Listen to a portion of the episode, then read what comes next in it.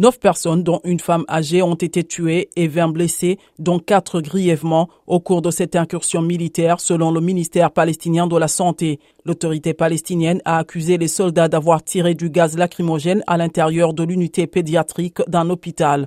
Un porte-parole militaire israélien a démenti ces accusations, indiquant que l'armée a mené dans le camp une opération antiterroriste, le djihad islamique, impliqué dans de nombreuses attaques anti-israéliennes. L'armée israélienne avait auparavant rapporté avoir tiré sur plusieurs terroristes sur fond d'échanges de tirs dans le camp, ajoutant qu'aucun soldat n'a été blessé. Tariq Salmi, porte-parole du djihad islamique, a indiqué dans un communiqué, je cite, La résistance est partout et elle est prête dans le prochain affrontement au cas où le gouvernement israélien et son armée continuent d'attaquer notre peuple, notre terre et nos lieux sacrés. Fin de citation.